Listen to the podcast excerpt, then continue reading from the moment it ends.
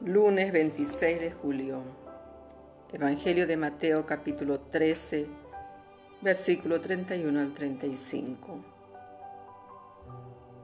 En aquel tiempo Jesús propuso otra parábola a la gente. El reino de los cielos se parece a un grano de mostaza que uno siembra en su huerta, aunque es la más pequeña de las semillas.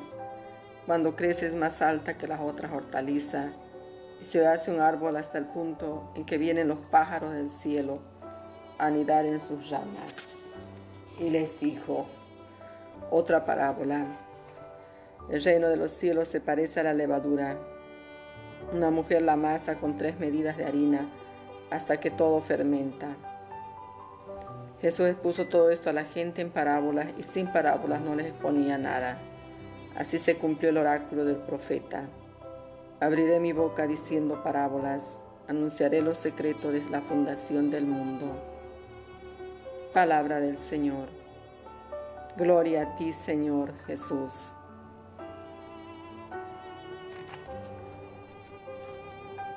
Queridos hermanos, hoy también estamos recordando a San Joaquín y Ana, padres de la Santísima Virgen María.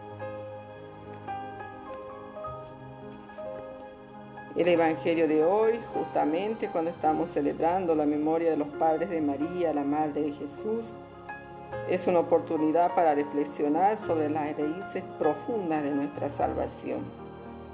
Esto no es algo que sucede por casualidad o de improviso, sino que sucede de manera gradual. Dios ha educado a su pueblo y ha llamado a personas concretas, reyes, profetas, sacerdotes, para que cercanos a Él colaboren en su obra. Ha buscado personas sencillas para que comprendieran plenamente sus designios. Ha ordenado todo según el bien y la realización de su proyecto.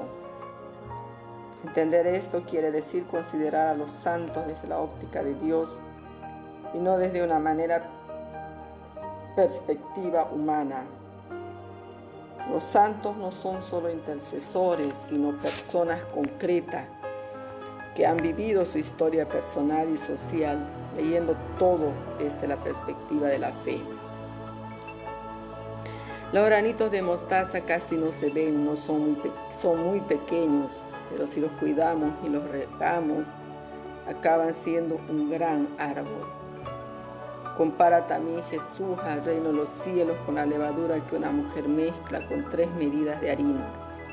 La levadura no se ve, pero si no estuviera ahí, la masa no crecería. Así es también la vida cristiana, la vida de gracia en nosotros. No se ve exteriormente, no hace ruido, pero si uno la deja crecer en el corazón, la gracia de Dios va haciendo fructificar la semilla y convierte a las personas de pecadores en santos. Esta fuerza divina nos viene por la fe, la oración, los sacramentos, la caridad. Pero esta vida de la gracia es sobre todo un don que hay que esperar y desear con humildad. Un don que los sabios y entendidos de este mundo no saben apreciar, pero que Dios nuestro Señor quiere hacer llegar a los humildes y sencillos. Si muchas veces, hermanos, nos sentimos débiles y pecadores, recordemos que es por nosotros, por quienes ha venido Jesús. Ha sufrido en la cruz, ha vencido definitivamente al pecado, a la muerte con su propia muerte, aceptada por amor al Padre y a nosotros pecadores.